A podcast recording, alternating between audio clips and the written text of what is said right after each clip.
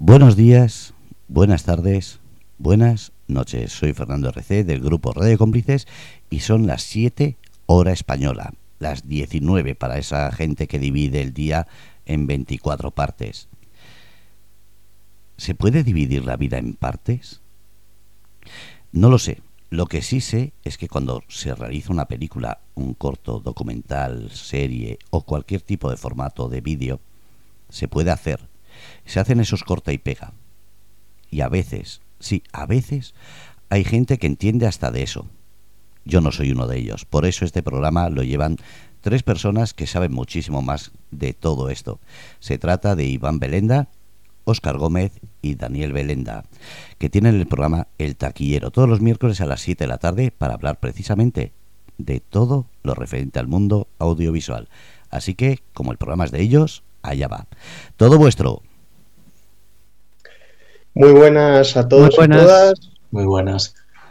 Estamos esta semana en un nuevo programa del taquillero y en esta ocasión eh, vamos a hablar sobre el Festival de Cine de Valladolid, la Seminci, que se celebró entre el día 21 y el 28 del pasado mes de octubre. En anteriores programas estuvimos hablando de festivales, hablamos de Venecia, eh, por ejemplo, y en esta ocasión partimos de una ventaja que es que no vamos a hablar de, que las críticas la ponen X película bien o no, porque pudimos estar los tres en este festival y, podemos hablar con nuestra propia opinión ya formada de lo que nos parecieron las películas que vimos ahí. Entonces, eh, lo primero de todo, decir que más allá de, de, las distintas secciones que tienen todos los festivales, porque siempre tienen una sección oficial, luego hay pues un país invitado y se proyectan películas de, ese país o lo que sea. En esta vamos a hablar en general de, de las películas que pudimos ver eh, los tres, que si no me equivoco, sumando la de los tres son 15 películas que pertenecen tanto a la sección oficial como a alguna de las otras secciones que, hay dentro del festival. Entonces, si queréis, podemos empezar con alguna de las que pudisteis ver vosotros. Eh, pues yo creo que podemos empezar por la primera que vimos. Nosotros, eh, Dan y yo, fuimos un par de días y vimos cuatro. Eh, y la primera fue Anatomía de una caída, que fue la película que, que ganó la Palma de Oro en Cannes que es una película acerca, pues bueno, de una de una caída, o sea, una persona muere de, una familia, el, padre, por así decir, padre y marido muere, eh, supuestamente de una caída y eh, empieza a haber como una serie de pruebas que, puede, que dan lugar a duda sobre si realmente ha sido una caída o ha sido una caída a suicidio o un asesinato, ¿no? A partir de ahí eh, la trama coge, bueno, a partir de ese suceso se van desarrollando todos los acontecimientos eh, y, bueno, yo creo que es una película en la cual salimos mm, Dan y yo muy, muy encantados de, ella. Es un thriller judicial, drama familiar, eh, mitad y mitad, en la cual me sorprende mucho, sobre todo, eh, claro, nosotros estamos muy acostumbrados a, ver eh, thrillers, dramas judiciales hechos en Estados Unidos, ¿no? Cuando te encuentras con una película francesa, eh, la manera de rodar los, los, el juicio en sí es más peculiar. Me llama un poco la atención, ¿no? El uso de los planos, movimientos de cámara y tal, que es como, un poco más menos mm, menos clásico no como suelen ser películas, por ejemplo, como El juez de David Dobkin, que los protagonistas eran Robert Downey Jr. y Robert Duvall, ¿no? Eh, en este caso es algo más, más extraño, llama un poco más la atención. Eh, sobre todo decir también de la película que, que la actriz principal, Sandra Huller, es, eh, o sea, hace una actuación extraordinaria, es muy posible, ya veremos a ver, que en la temporada de premios esté bastante presente, porque al final es una, como hemos dicho, es una película francesa, ella es alemana, vive en Francia, pero únicamente habla en, inglés y a veces eh, necesita utilizar el francés que ella no se maneja muy bien ¿no? para, para intentar, pues, en el juicio sobre todo, que es algo que me llamó mucho la atención, que, que necesitase ella como hablar, o sea, que el, que el jurado y los jueces le insistieran en que hablase en francés en algunas de las partes, ¿no? Entonces, eh, sobre todo en versión original, yo creo que esto subtitulada eh, llama mucho más la atención y es como más, o sea, se aprecia evidentemente mucho mejor la actuación y es algo que te, no sé, que te, que te hace estar como ciertamente tenso, ¿no? Y un poco preocupado, ¿no? Por la, por la situación que se está viviendo. Eh, al margen de eso, la película tiene más cosas. Eh, tampoco quiero aquí hacer un, eh, un, monólogo acerca de la película. Todavía no se ha estrenado en España y tampoco quiero hacer más spoilers. Pero sí que me parece una película, vamos, digna de, de admiración y que cuando salga en, en cines instar a la gente a, a verla. Son dos horas y media y se pasan bastante rápido, bastante bien. Mm, siendo también la mitad de la película un juicio, pero muy bien narrado, con buen ritmo. Y, eso, vamos, muy recomendable por lo general.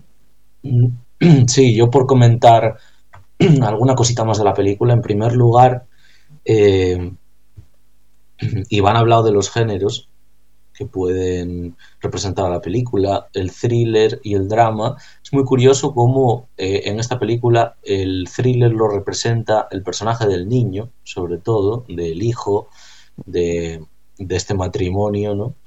Eh, y el drama lo representa el matrimonio, cuando normalmente sería al revés, ¿no? El hijo está sufriendo, pero sufre de una manera muy dramática, incluso melodramática en algunas películas, y son digamos, las personas que, son adultas, las que viven más esa tensión psicológica y las que, digamos, tienen pensamientos e incluso actos un poco más difíciles de entender y que tienen que pasar como por un proceso psicológico más complejo.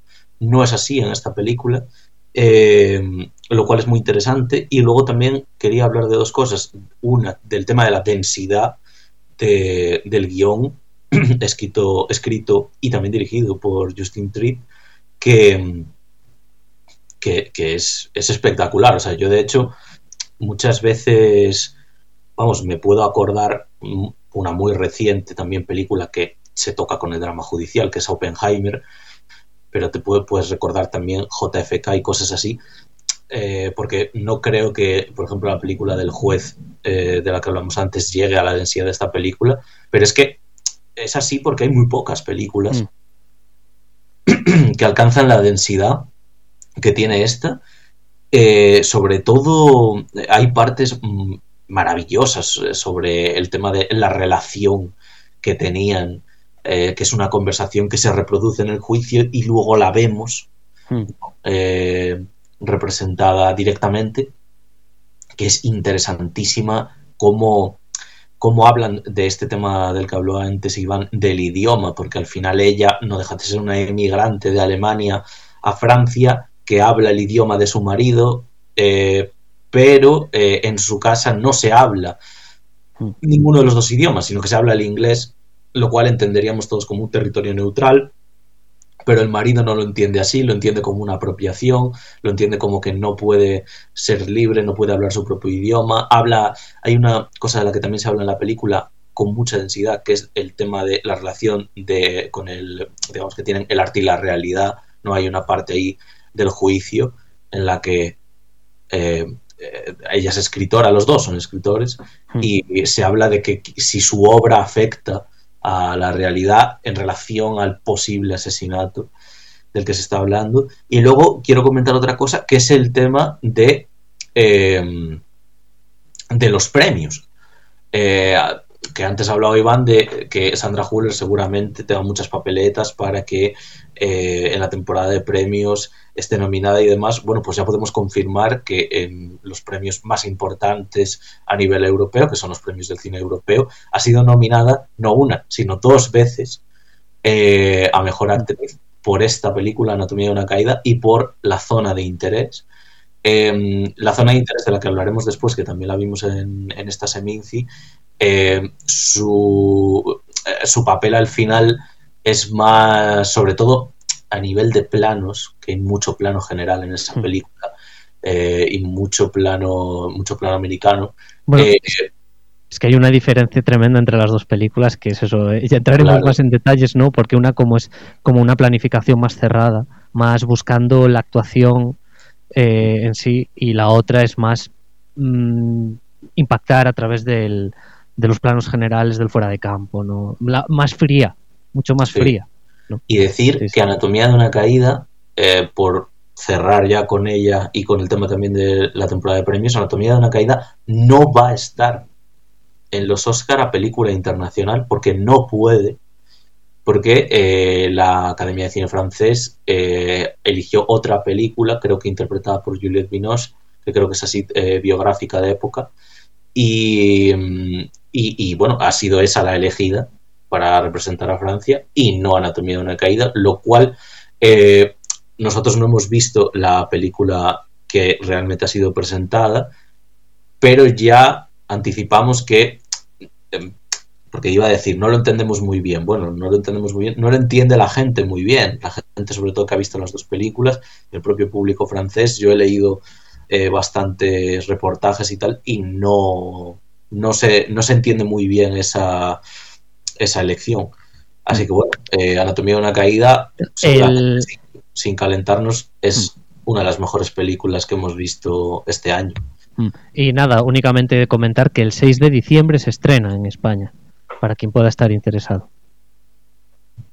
Vale, pues en segundo lugar vamos a hablar de la primera película que vi yo en este festival, que es La Contadora de Películas. Es una película que se estrenó ya en España el 27 de octubre y seguramente sigue en bastantes cines, eh, que es una película que se desarrolla en el desierto de Atacama, de Atacama en Chile y que tiene un reparto mixto de actores chilenos, españoles y demás nacionalidades latinoamericanas.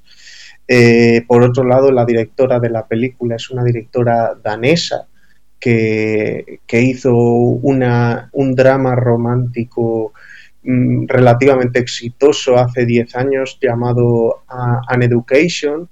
Eh, algunos de los actores conocidos eh, del cine español que podemos reconocer son Antonio de la Torre o Daniel Brühl. Eh, respecto a esto, pues, pues hay distintas opiniones. Hay gente que, que no le gusta que haya actores interpretando un acento que no les corresponde pero bueno, básicamente es la historia de, de una familia eh, que vive dentro de, de un pequeño poblado eh, que, que, se ha construido para la extracción de salitre en Atacama y de, debido a la pobreza que tienen únicamente puede ir un miembro de su familia al cine entonces se convierte en un acontecimiento cuando la hija pequeña de la familia va al cine y luego se lo cuenta a toda su familia la película. Entonces dentro de esta película podemos ver muchísimas otras películas que son clásicos. De hecho, eh, llama la, a mí me llamó la atención mientras veía la película, dije, ¿qué clase de qué clase de pueblo vive que va esta chica, bueno, esta niña que tiene ocho años, así el comienzo de la película, una vez a la semana al cine y un día ponen el apartamento, otro Espartaco, otro los paraguas de Chesburgo y eso cada de semana en semana que digo eh, vaya programación de cartelera que solo tengas una película y sean todo clásicos eh, incontestables. Quizá es que no es tan fácil vender que, que la hija viera el hijo de Espartaco y que el resto de la familia se emocionara escuchando esa, o, la mujer de 20.000 metros de altura, o yo ah. qué sé. Sí, me hace gracia. me hace gracia esto que dices, porque es que es algo que he escuchado mucho de esta película, ¿no? Que casi lo más inverosímil es que eh, se proyecten únicamente clásicos, eh, pero clásicos con notazas. Eh, que de la historia del cine y yo qué sé, que no sé, pues eso, lo que has dicho, el ataque de la mujer de de no sé, 2000 pies dijiste o, algo así. No sé, pues la, primera que se me ha venido a la mente, de serie B, un poco. O sea, o yo que sé, o La Noche del Demonio de Jacques Turner, no es algo que, me hace mucha gracia que, lo hayas mencionado ahora porque es que lo he escuchado eh, bastante. Y que por otro lado es como decir, ¿cómo es que cada vez que llega un policía y que está persiguiendo a alguien y, coge el coche de un peatón, tengan siempre el depósito de gasolina lleno. Pues o sea, al final obviamente todo eso se hace porque narrativamente pues da más riqueza una cosa que la otra. Pero... Me, llama un poquito, perdón Oscar, me llama un poco la atención el, el guion que está escrito, lo escriben tres personas, el menos conocido es eh, Rafa Russo, pero eh, luego están Isabel Coiset, eh, pues ya la conocemos, La vida secreta de las palabras, LG, eh, Nadie quiere la noche, bueno, una de las eh, directoras más conocidas aquí en España. Y, el otro guionista es Walter Salles, que es director brasileño y ha hecho entre, entre otras películas que se llama Estación Central de, de Brasil, que en los 90 fue bastante bueno, fue bastante conocida o fue bastante reconocida también a nivel crítica y tal, y Diarios de Motocicleta. Eh, hizo posteriormente en 2004 sobre eh, una road movie sobre, sobre el Che, Guevara, y tal. Y, me ha llamado la atención ¿no? que, el, que la directora sea danesa y luego el guion lo escriban pues, un brasileño, un español, dos españoles, ¿no? como una mezcla de culturas interesante. Eh, y nada, quería comentar eh, sí, eh, es que al final la película yo creo que lo mejor de la película es el escenario, porque es un escenario muy, muy mítico. Eh, ese, ese, desierto, además, el color que da la escena, estuvo todo el, estuvo parte del equipo en, en el festival a la hora de la presentación la primera vez que se proyectó, que yo estuve, tuvo un problema, el proyector estuvo más de media hora a mitad de película parado. Mm. Y, yo creo que en parte eso alimentó esa clase de pensamientos, porque si tú ves la película del tirón, pasan las dos horas, hora cincuenta que dura y ni lo piensas. Pero si a media hora, eh, cuando llevas la mitad, te paran media hora, empiezas a pensar todo y dices, eh, ¿por qué todas las...? Y, lo más gracioso para mí fue que yo vi que un día ponían piso de soltero. Y dije, mira, piso de soltero, una que no es conocida. Hmm. Claro, en, en Chile, piso de soltero es como tradujeron al apartamento. Hmm. sí, sí, sí. En fin, hmm. eh, una peli que estuvo bien, o sea, sí que es verdad que, que, luego en comparación al resto de películas que pude ver durante el festival, pues acaba siendo un poco menguada, pero, pero fue bastante disfrutable. Luego también ese, ese mismo día eh, fui a ver la película de Sweet East, que esta es estadounidense y que el director de esta película es un director de fotografía, que era la primera película que hacía. Eh, en programas que hemos hecho nosotros en podcast previos a esta, a esta participación, hablamos de la película de Good Time, como una película que yo creo que a los tres nos gustó bastante.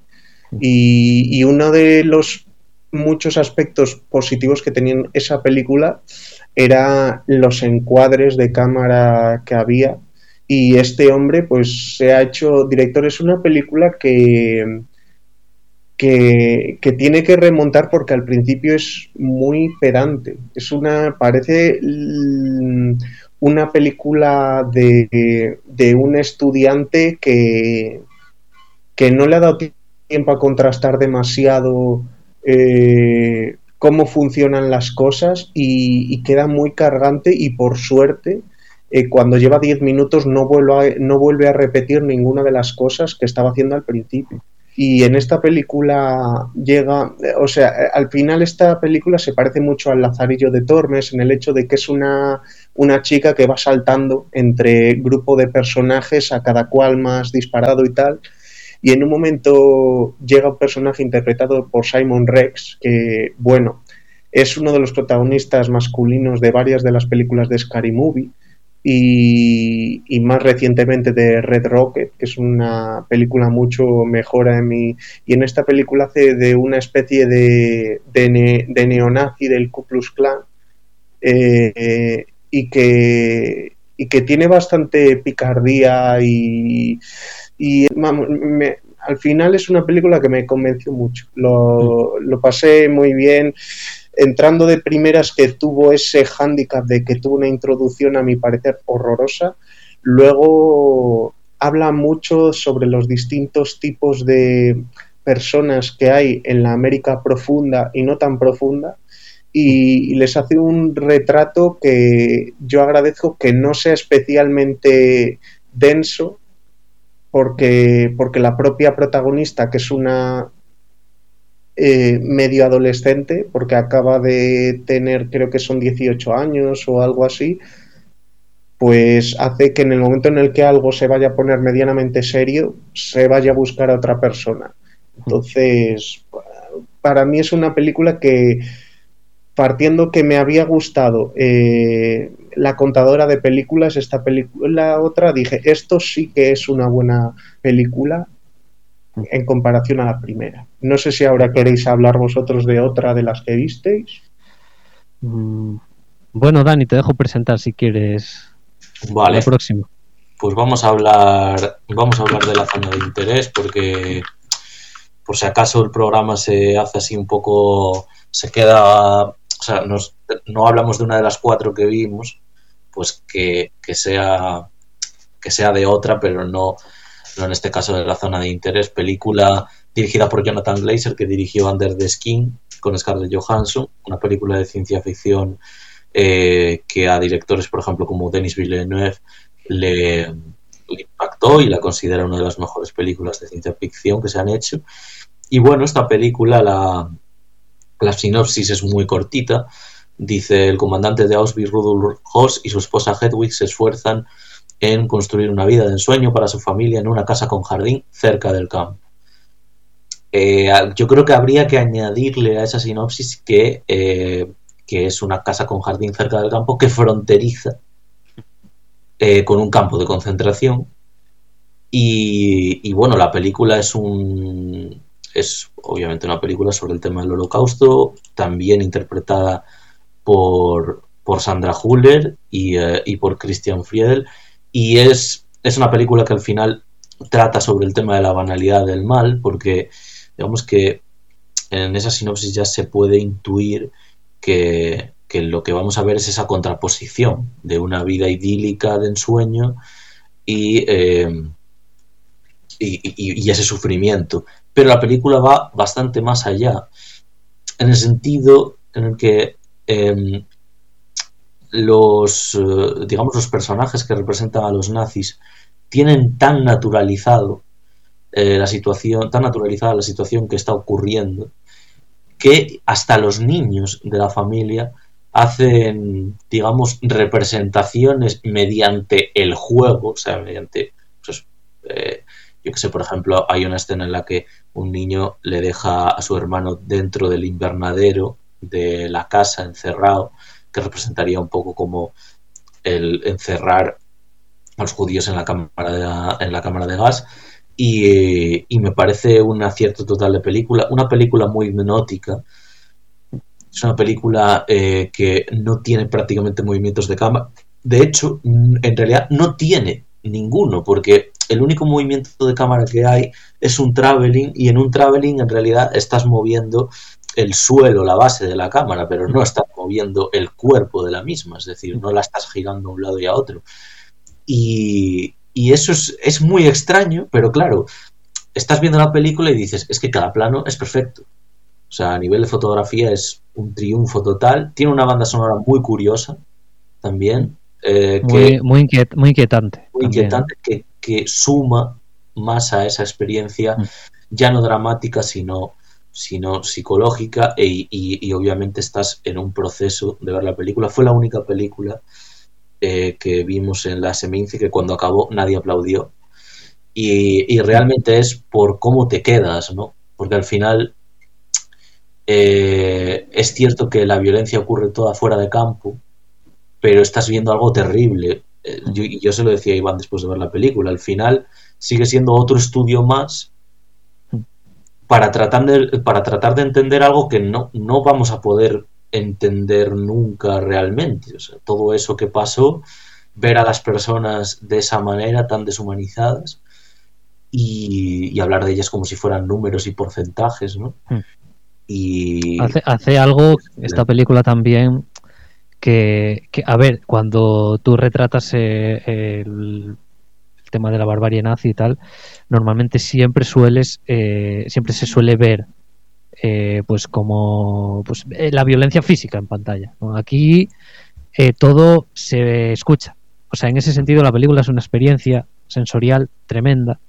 El trabajo de sonido es portentosísimo. De hecho, es que estás tú constantemente, aunque no te des cuenta, estás viendo los quehaceres de una familia nazi al lado de Auschwitz durante gran parte de la película.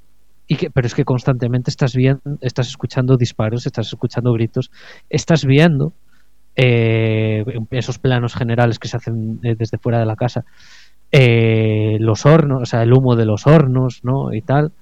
Eh, en fin, es terrible. Y luego, que si alguien ha visto alguna película de Jonathan Glazer, al contrario de algunas algunas personas que decían que eh, leí, ¿no? Que que decían que las películas de Jonathan Glazer pues no no tenían mucho que ver entre sí. Yo creo que la forma cinematográfica es muy parecida, porque todas sus películas, de las que he visto, tiene cuatro, he visto tres, Reencarnación, Under the Skin y esta. Reencarnación era una película eh, del 2004, si no me equivoco, con Nicole Kidman y tal.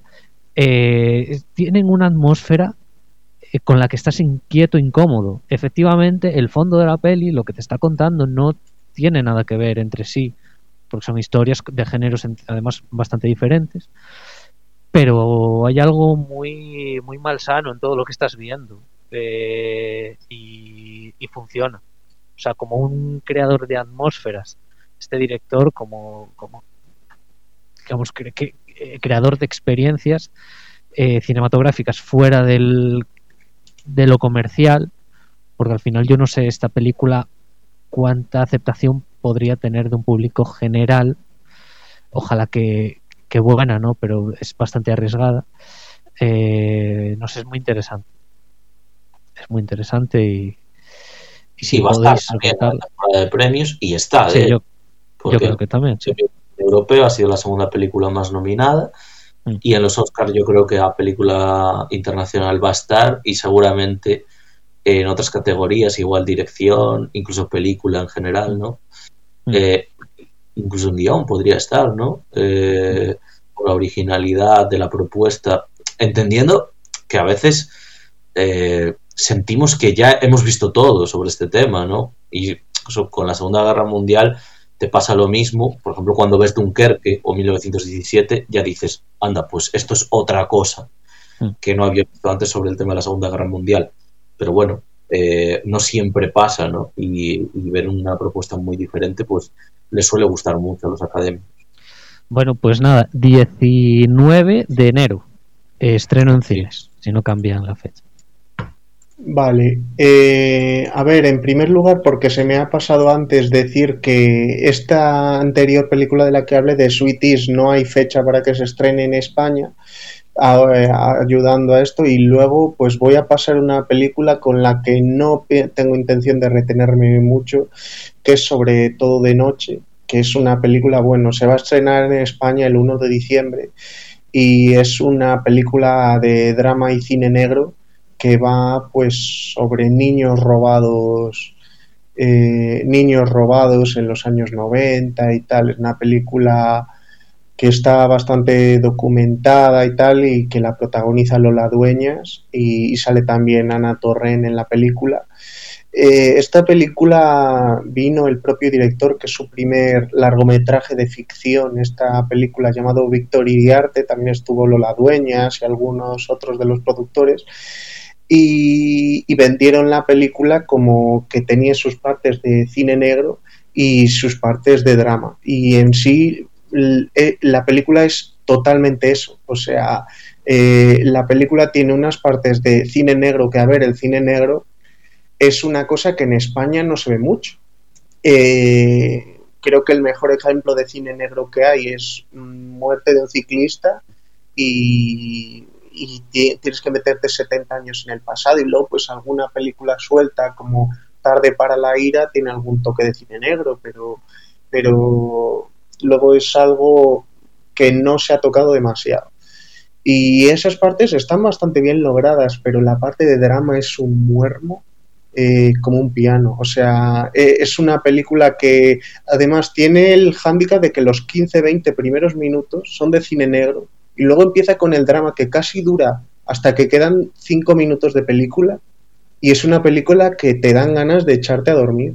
Eh, me pareció un, un, rollazo brutal, una forma de querer desde el costumbrismo querer querer situarte dentro de los personajes de, una forma tan estática que, me pareció una película que cuando salió el resto del equipo, cuando había acabado la película, yo dije, es que no quiero, no me interesa ni, ni la defensa que puedan hacer de esto, porque, porque me parece que, que lo han trabajado de una forma tan descompensada que no, no, no, para mí es una de las películas que menos he disfrutado y, digo que de verdad que tuvo como 20, 25 minutos que sí que disfruté, pero prefiero pasar a la siguiente, que además es una película, la única película que hemos visto los tres en el festival, que es Fallen Lips, que llegará a los cines españoles el 27 de diciembre, una película finlandesa del director que prácticamente abarca eh, el 90% del cine que ha llegado de ese país a lo largo de la historia, que es Aki Kaurismaki. Sí, una película... A ver, eh, todo, eh, todo el cine de, Aki Kaurismaki tiende a ser muy sencillo en cuanto a escritura, ¿no? Quiero decir, en cuanto a, a las historias que te están contando, mejor dicho, son... O sea, realmente no son extremadamente elaboradas. Al final, bueno, también son películas que duran lo que duran. En su cine va desde películas que duran poco más de una hora a película de hora y media. Sí es verdad que creo que tiene alguna que dura algo más, pero pues, eh, será la rara excepción. Y claro, aquí estamos viendo un romance a través de eh, unos personajes eh, muy muy sigue extraños. De hecho, la sociedad finlandesa, tal y como te la describe Aki Kaurismaki, son, pues lo que ha dicho Oscar, como muy sosa, muy. perdón. Muy. Muy, muy parada, ¿no? Es decir, es como que las emociones les cuesta un poco mostrarlas, ¿no? o casi diríamos que las emociones las muestra más con las miradas con lo que no se dice más que con lo que se dice. Eh, esta película... A mí me llama la atención de esta mm. película y bueno, de todas las películas que esto ha hecho este señor, porque este señor lleva 40 años haciendo películas y parece que están hechas en el mismo año todas, que tú les ves en los bares y aquí normalmente hay gente hablando y se callan para dar un trago a una caña y siguen hablando. Pero aquí están no diciendo nada dan un trago, lo dejan y siguen callados. Y, aquí es que estás todo el rato viendo beber a gente, no ya el protagonista, que el protagonista directamente es que es alcohólico, pero el resto de personajes siempre que están en bares están bebiendo y, no ves que luego hablen, o sea que únicamente van ahí a estar fuera de casa bebiendo. Mm. Y, es que eso es algo, además, esto que acaba de tocar Oscar es que es un tema que la película hace suyo, o sea, hace como casi como si fuera un, subgénero, ¿no? Tanto el tema del alcoholismo como el tema del eh, como el tema del trabajo. O sea, el tema del empleo, como lo viven allí, son dos personas que se quedan sin empleo por mm, razones muy diferentes. Eh, son personas que luego eh, pues buscan empleo de una manera que aquí se nos haría como poco extraña, ¿no? Aquí es como que abrimos internet o vamos a un sitio, echamos el currículum y tal, y allí la, la, coprotagonista de la película es como que va a un sitio con el poco dinero que tiene y consigue que el, que el, el tendero. así, el dependiente, le dé eh, un, tiempo para hablar por teléfono y a través del periódico eh, que ha ido ella subrayando y tal y marcando con bolígrafo eh, los trabajos que le interesaban, lo consigue. Entonces, al final no deja de ser también un retrato de la clase obrera y al mismo tiempo, viendo un poco el contexto después de este hombre, también es un poco homenaje a la misma, en el sentido de, que, de que todo lo que estamos viendo es esa clase social, no hay nadie de otra clase social, porque incluso los, entre comillas, empresarios barra narcotraficantes que salen también en la película, eh, no puedes decir que sean de una clase social alta, porque no lo son. Y, y, digamos que la envuelve también ese cierto romanticismo, también con el cine.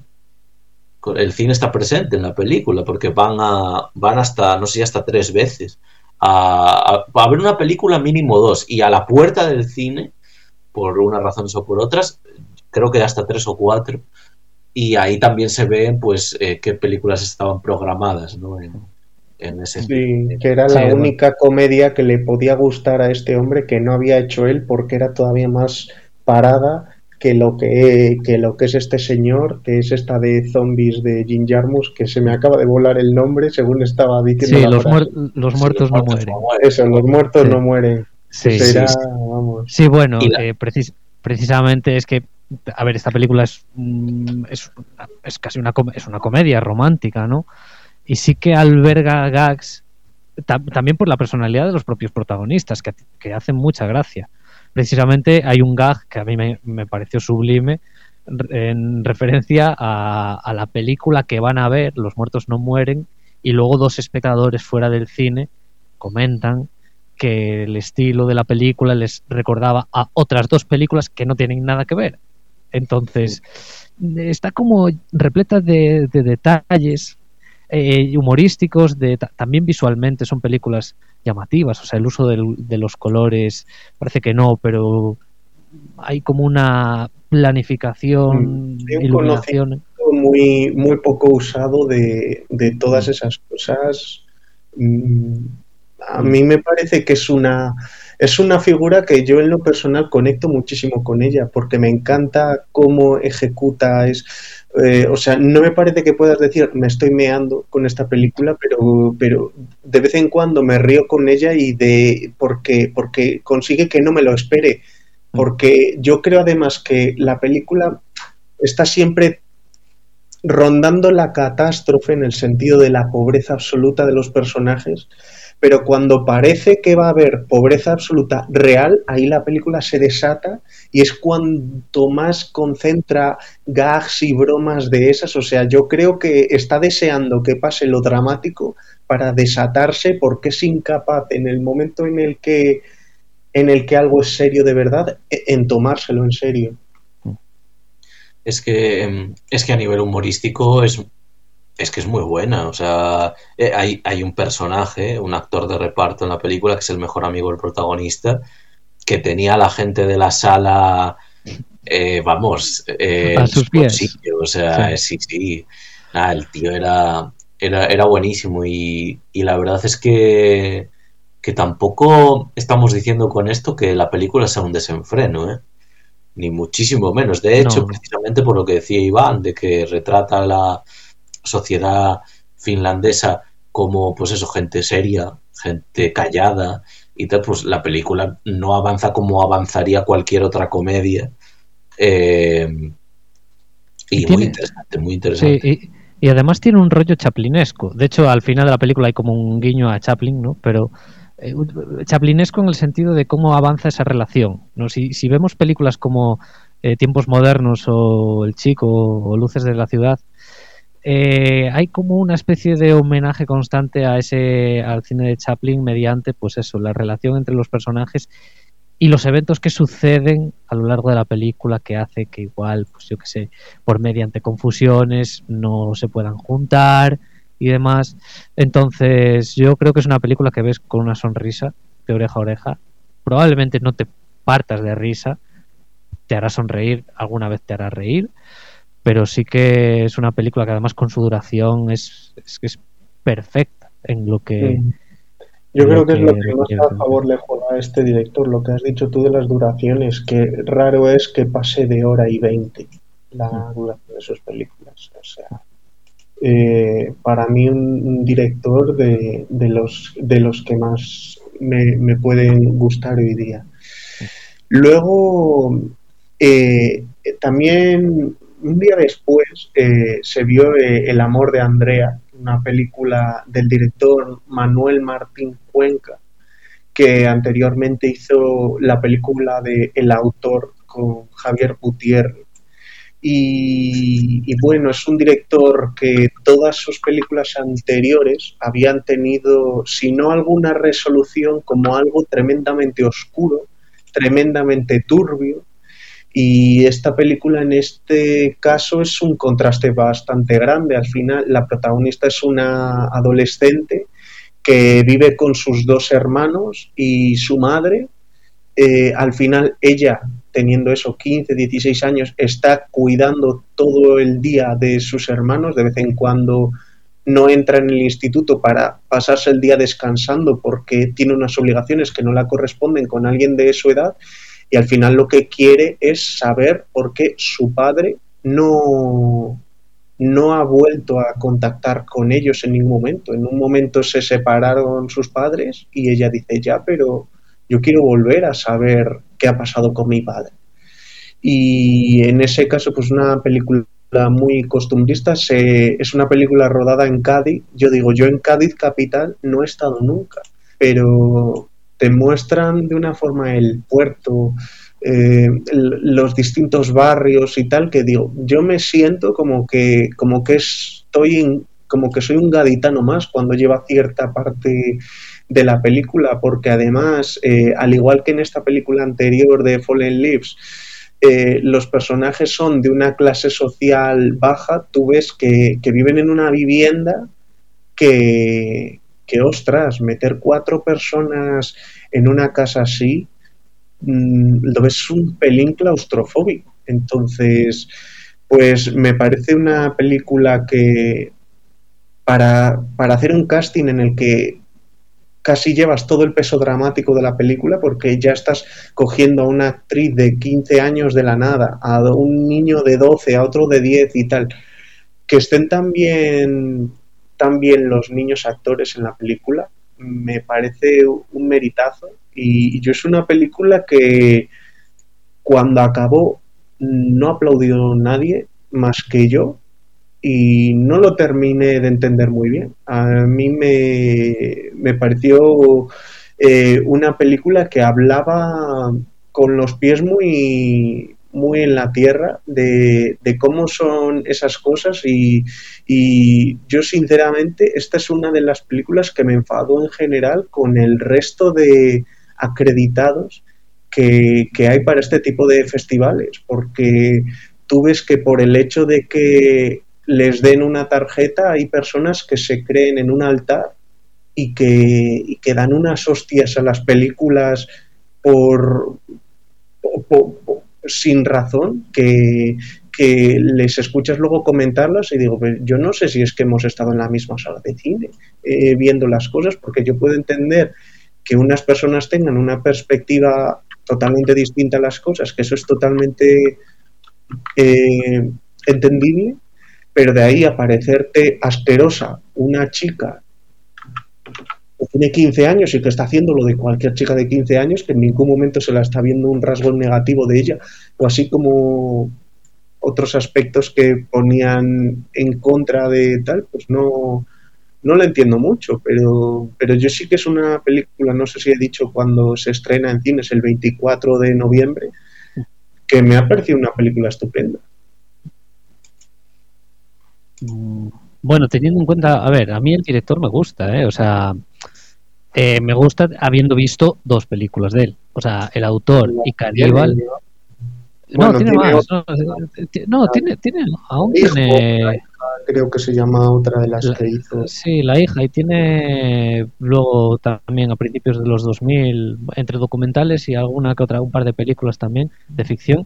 Pero a mí con el autor y con la de Caníbal, que me parecen películas muy interesantes. La de Caníbal se llevó bastantes bastantes palos, yo creo, también me da la sensación, sobre todo por parte del público, porque yo creo que juega la película propone como una historia y digamos que te da cosas que tú no esperas igual por eso. Y porque pensemos en lo más bajo, en la portada sale un cuerpo de mujer desnuda y probablemente la película no diera eso tal como algunas personas querrían que se diera. Puede ser. Entonces, bueno, está del amor de Andrea, me llama la atención. Eh, así que. Así que la veré, la veré. Mm, vale. Eh, quiero hablar de otra antes de pasaros para que ya digáis todas las vuestras, que es Teresa, que es la película de Paula Ortiz. A mí Paula Ortiz me parecía, bueno, me, sigue pareciendo que ha hecho una de las mejores películas españolas del, del siglo XXI, que es la de La novia, que es una adaptación de Bodas de Sangre. Y aquí hace como una especie de entrevista que tuvo Teresa de Ávila con, con un inquisidor y la película es básicamente esa entrevista que tiene Teresa con el Inquisidor, eh, de Teresa en, en, su etapa más, em, más madura hace Blanca Portillo y del Inquisidor Asier Echandía. Eh, en el mismo festival a Blanca Portillo la dieron una espiga honorífica por toda su trayectoria. A mí me parece de las mejores actrices españolas, ya no de su generación, sino de las mejores actrices españolas que ha habido, más allá igual de lo que ha hecho en cine o series por lo que ha hecho en teatro. Eh, ha hecho eh, cosas muy enormes. Y a mí esta película me pareció partiendo de que a mí no me yo no soy alguien ni que vea trailers ni que lea nada. El hecho de que fuera esta me hizo crear una expectativa y creo que fue mi, mi muerte, porque fue una decepción bastante grande la película, o sea, a nivel estético pues era muy espectacular, como ya era la novia, pero sí que me parece que la novia tenía eh, una de las mejores historias escritas en castellano, que era Bodas de Sangre, y aquí esta, pues me parece que no. Y de hecho podría decir algo muy parecido a lo que a lo que decía de, esta de sobre todo de noche, que hay momentos que es que te dan ganas de echarte la siesta, porque porque solo te sostiene lo, lo estético y lo narrativo es muy cargante todo el rato. Entonces, pues bueno, hacer ese comentario en general. Eh, creo que se estrena el 24 de noviembre, el mismo día que, que El amor de Andrea. Y bueno, yo sí que creo que es una película que de cara a los premios, pues a los premios Goya, pues puede optar por muchísimos, eh, sobre todo en el aspecto técnico y en el aspecto de dirección, porque porque yo creo que igual a nivel guion, pues una película que falla más, pero a nivel de dirección es que Paula Ortiz sigue siendo si no la número una de, España, pues es que está en el, para mí está en el podio. Sí, bueno, algo, algo habíamos comentado ya cuando hicimos el, el, podcast en el que hablamos de la novia y tal, que la dirección de esa película estaba a un nivel muy superior a lo que es la media, yo creo. Y, y tenemos muy buenos directores y muy buenas directoras, ¿no? Pero lo que, lo que hacían esa película era tremendo. Entonces, mm, bueno, eh, sí es verdad que hablábamos incluso de que, de que a Paula Ortiz eh, pues, había como un poco desaparecido del panorama, porque sí que había hecho un capítulo de historias para no dormir, pero ha estrenado recientemente otra, que era la de al otro lado del río y, entre los árboles, si se llama, que estaba en una película rodada en inglés. Entonces tiene como ya dos, o sea, los años que ha, en los que no ha sacado nada, ya ha sacado dos en un corto periodo de tiempo para... estuvo en el festival y más allá de que presentó esta película, se fue a unos cines que no estaban dentro del círculo de la Seminci y presentó allí su, su otra película. Más, más allá de que fue una de las encargadas de hacer una masterclass, como todos los años se hacen dos, tres masterclass de directores, actores o, o lo que sea, ya fue una de las elegidas. Mm, Bueno, pues. ¿queréis decir la cuarta vuestra? Sí, sí, la, la, bueno, la segunda que vimos, la de Fallen Leaf fue la tercera y la de la zona de interés la cuarta, eh, fue Green Border eh, de Agnieszka Holland, que es una directora polaca y probablemente una de las directoras más reconocidas internacionalmente eh, proveniente de ese país. Eh, y es una película que trata sobre el tema de los eh, bueno el no problema sino lo que sucede entre en la frontera entre Bielorrusia y Polonia cuando eh, los refugiados quieren pasar eh, a ese país. Sobre todo es una película que hace mucho hincapié en cómo se trata a los refugiados racializados. Es decir, la gente que viene de África, la gente que viene de Siria. De hecho, en la película eh, tenemos como tres puntos de vista. El punto de vista de una familia siria que pretende pasar a Polonia. El punto de vista de uno de los guardias y el punto de vista de unos activistas. Eh, creo que es una buena película. Es una película muy atrevida. Tiene un, además un mensaje final eh, muy contundente. eh, con, el que la directora se juega un poco el tipo, yo creo, pero por lo personal estoy bastante de acuerdo con él.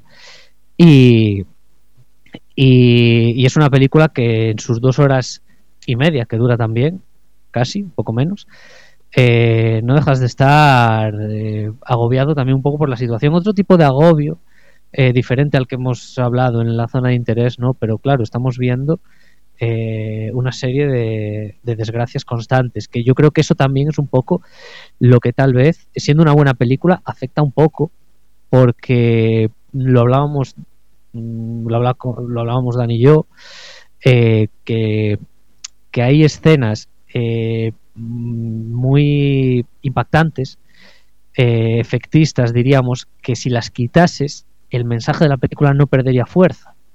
Entonces es como que eh, ese tipo de escenas podrían haberse quitado. Decir, eh, porque realmente, más allá de sufrimiento, no te aportan más. Pero ya con todo lo que ves, mm, porque digo, con todo lo que ves ya, ya, ya es suficiente, porque al final es eso. Es decir, es una película que entras a ver eh, y entras para sufrir.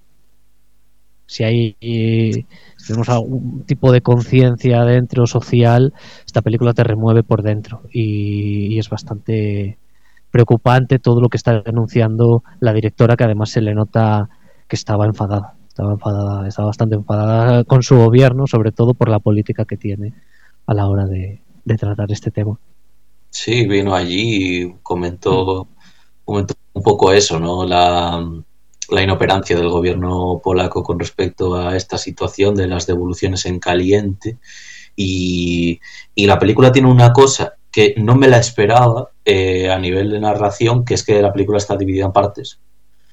Eh, esas partes van, digamos, representando a, eh, a cuatro, cuatro capas de personajes, una representada por esta familia siria, otra representada por los activistas polacos que luchan contra pues contra el status quo, ¿no? un poco de su gobierno. Eh, luego también está una eh, era una no era una era una psicóloga, una psicóloga que también después eh, digamos que Sí, se mezcla con los activistas. sí, del activismo y tal a favor de la inmigración. Y, y luego también está un soldado, ¿no? Un militar que, que, va a ser enviado a esa zona fronteriza.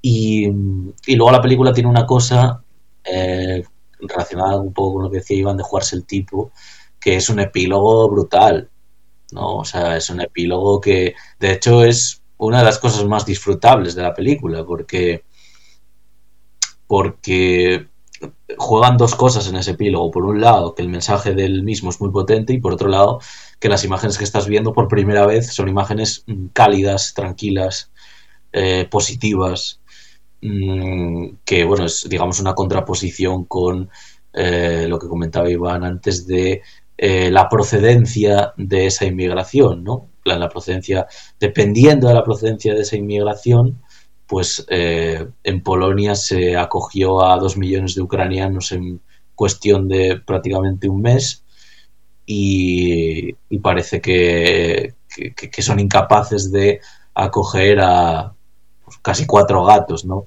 Que vienen de, pues de Siria o de esos países árabes que, que, son continuamente devueltos ¿no? a, Bielorrusia, porque además ellos quieren llegar a Polonia no por el hecho de que sea Polonia en concreto, sino por el hecho de que Polonia pertenece a la Unión Europea y supuestamente la Unión Europea eh, eh, pues concede una legislación muchísimo más benevolente para con este tipo de personas.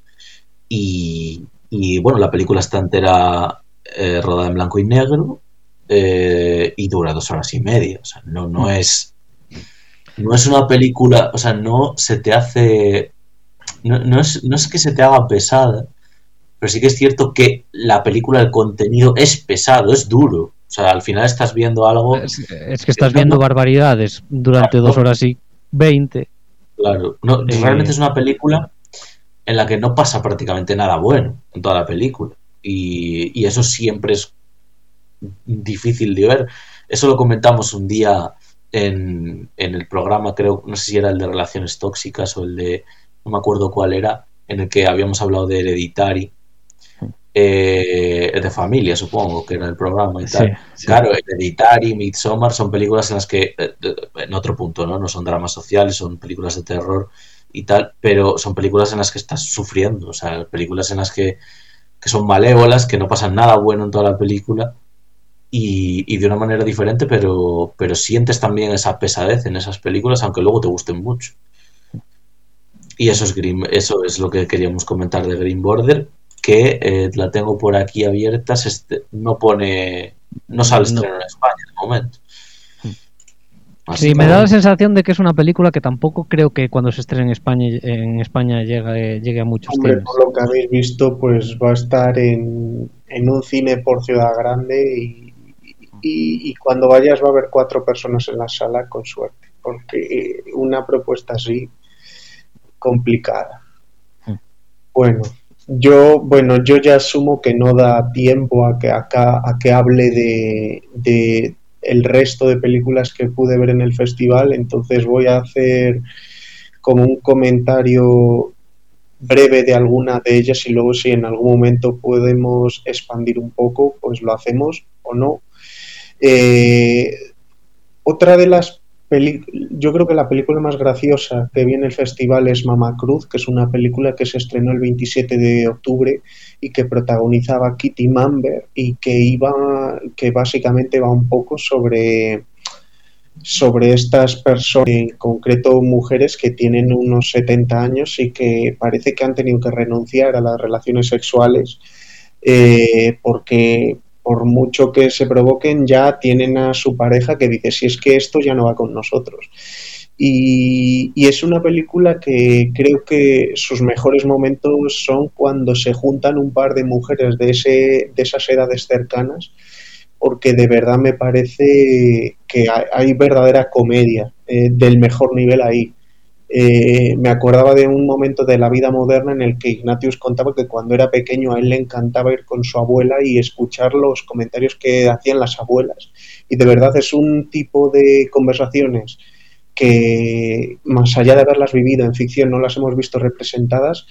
Y, es que hay verdadero, verdadero oro y verdadera espontaneidad en, el humor que hay en ese tipo de, personas. Eh, luego a Fuego Lento, una película francesa, no sé si quizá fue esta la que compitió en lo, la que va a competir por Francia, que, has comentado tú, porque es protagonizada por Julie Binoche. Ah, pues, eh, pues, igual sí es, igual sí es. Es una película que dura unas dos horas y diez. Eh, y básicamente una hora y media de la película es ver a Juliette Binoche y a otros personajes cocinando. Y, de verdad que llega un momento en el que es en el que es delicioso verles cómo cocinan, cómo preparan las cosas, cómo pelan una cosa, lo echan, al final crean simplemente un caldo para poder echar en otra cosa. Eh, es casi mm, eh, ver a nivel documental cómo se hacen las cosas y es realmente delicioso. Una película que llegará a España el 20 de diciembre, o sea que igual para Navidades la, podemos ver. Luego Gasoline Rainbow, una película americana. Solo pude ver dos películas americanas en este festival y yo creo que si del anterior decía que los 10 primeros minutos eran un poco cargantes y el resto de la película ya la arreglaba, pues esto sí que me parece que es un hándicap que tiene toda la película en general, que es bastante cargante la forma de rodar y, es difícil de seguir narrativamente y luego tampoco me parece que su mensaje es, eh, a mí en particular no me parece un, mensaje nada interesante. Y luego la que me parece la mejor película que vi en el festival fue El viejo roble, que la hizo Ken Loach, que es un director británico muy activista, podríamos decir. De hecho, de los directores activistas eh, que podemos pensar, yo creo que es de los tres más grandes que podemos pensar, porque desde España podemos pensar en Juan Antonio Bardem, que políticamente era muy activista, Ken Loach y Einstein en, la Unión Soviética. Y yo creo que pocos cineastas tan activistas y de esa talla hay más allá de este. Esta me parece una película que se va a estrenar el 17 de noviembre, una película grandiosa, de verdad. Eh, a mí no me gusta demasiado el cine social, pero aquí de hecho hay, hay un discurso que da el protagonista que tiene un alcance poético y literario que a mí me parece una de las mejores eh, narraciones, por así decir, que podríamos decir que ha hecho un, como uno de los mejores recuerdos del pasado que dice de, de, forma discursiva un personaje que he oído apenas, nunca, o sea, era se te quedaba la piel y el cuerpo quebrado. ¿Y, es una película, Oscar, que, te deja hecho polvo también cuando termina? ¿O, tiene un halo de esperanza? Pues eso es lo que me ha llamado la atención de Ken Loach, que Ken Loach es bastante dramático en todo lo que hay y aquí parece que cree en la condición humana llegado a cierto punto y eso y eso me parece que si quieres hacer a la gente que si quieres mover a la gente, también le tienes que hacer pensar que puede haber alguna forma de solucionarlo. Que igual es alguna cosa que directores que son muy activistas no lo consiguen, que están tan descreídos del resto de gente que, ni siquiera ya creen que pueda cambiar la situación y por eso ya no, no, no guardan ese mensaje. Y este hombre con 87 años sigue teniendo ese interés.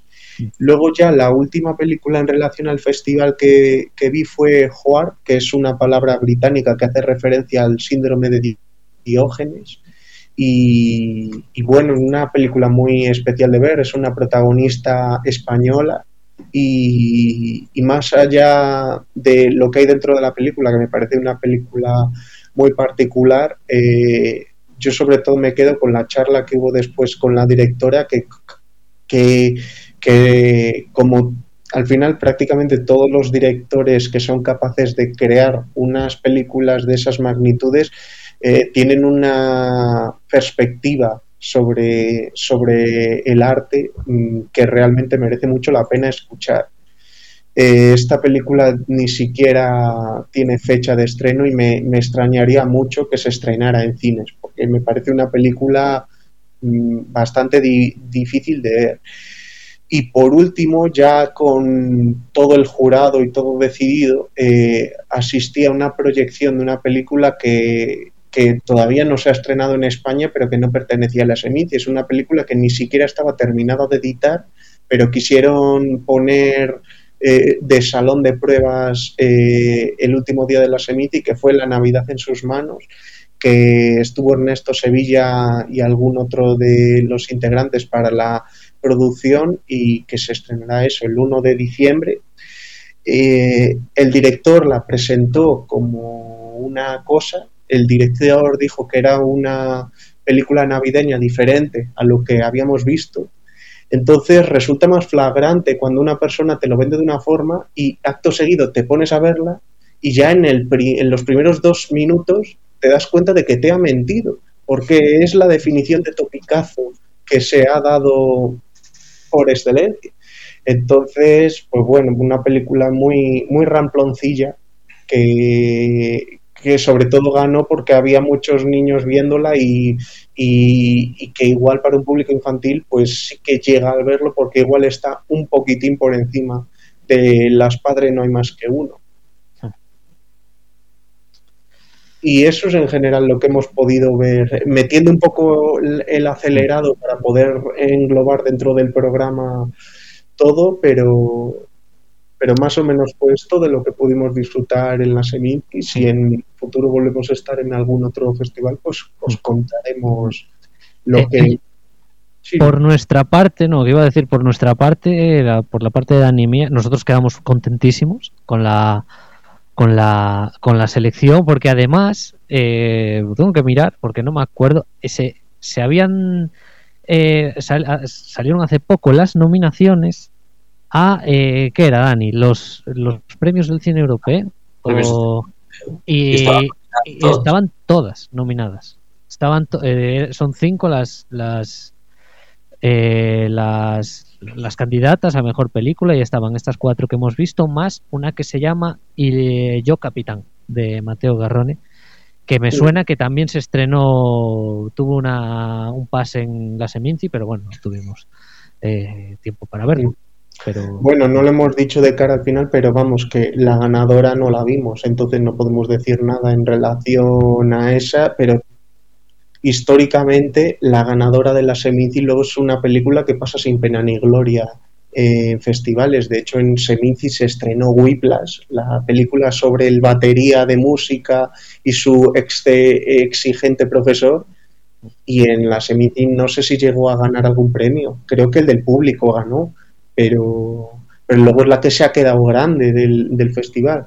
Bueno, en fin, eh, por mi parte se va despidiendo Oscar. Eh, pues por la mía se va despidiendo Iván también. Venga, hasta luego, muchísimas gracias.